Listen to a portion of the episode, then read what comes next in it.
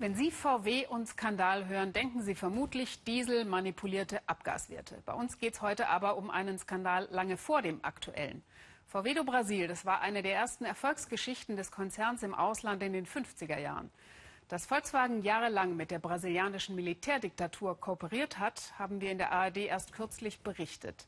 Doch die Recherchen unserer Kollegin Stefanie Dott gehen weiter. Eine Rinderfarm hat sich VW geleistet im brasilianischen Bundesstaat Pará mitten im Amazonasgebiet. Und zwar auf Kosten von Arbeitern, die dort quasi in Zwangsarbeit schuften mussten. Der damalige Chef, ein Schweizer, offenbar mit reinem Gewissen. Graubünden in der Schweiz. Noch liegt Schnee, als wir den Mann finden, der Volkswagen einst einen Traum verwirklichen sollte. Den Traum vom Einstieg in das weltweite Fleischgeschäft.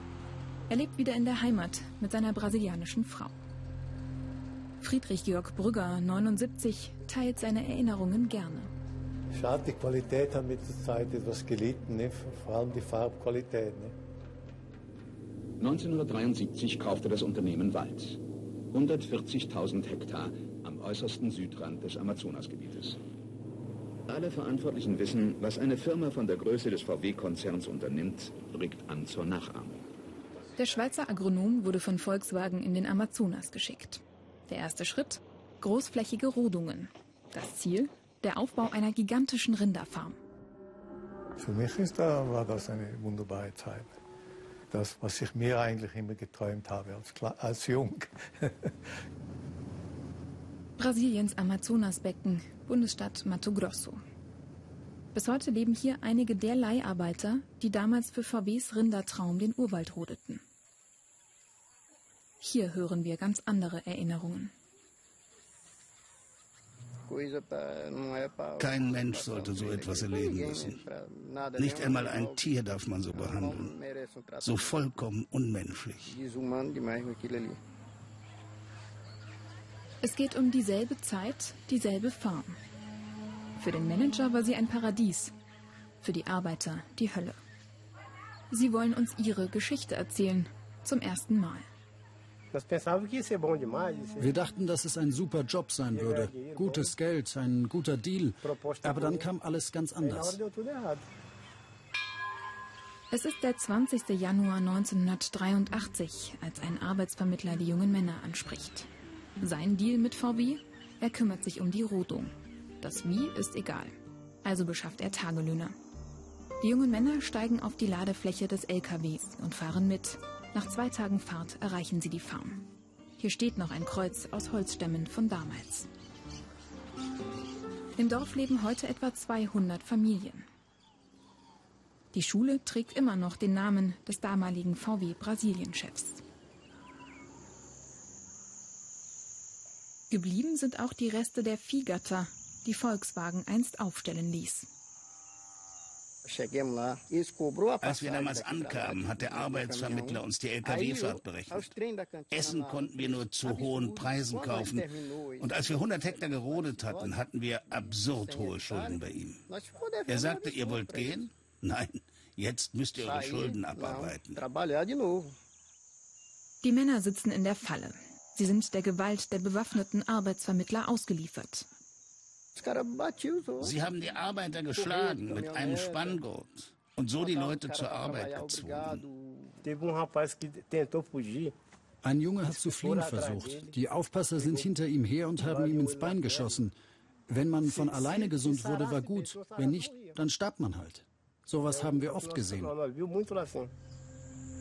Tote, so erzählen die Arbeiter, wurden in diesem Fluss entsorgt. Nach mehr als drei Monaten können die drei Männer, zwei von ihnen noch minderjährig, entkommen. Sie laufen weit weg, zu Fuß. Heute stehen fast nur noch Ruinen der großen VW-Farm. Sie wurde 1987 aufgegeben. Gut erhalten sind nur noch die Häuser der Volkswagen-Mitarbeiter, die am Hauptsitz der Farm in einer völlig anderen Realität lebten. Sie hatten Strom und Wasser, schliefen in Betten. Niemand weiß genau, wie viele Zwangsarbeiter es insgesamt auf der VW-Farm gab, die Friedrich Brügger leitete. Die Rodungsarbeiten dauerten insgesamt zwölf Jahre. Pro Saison schufteten bis zu 1000 Leiharbeiter.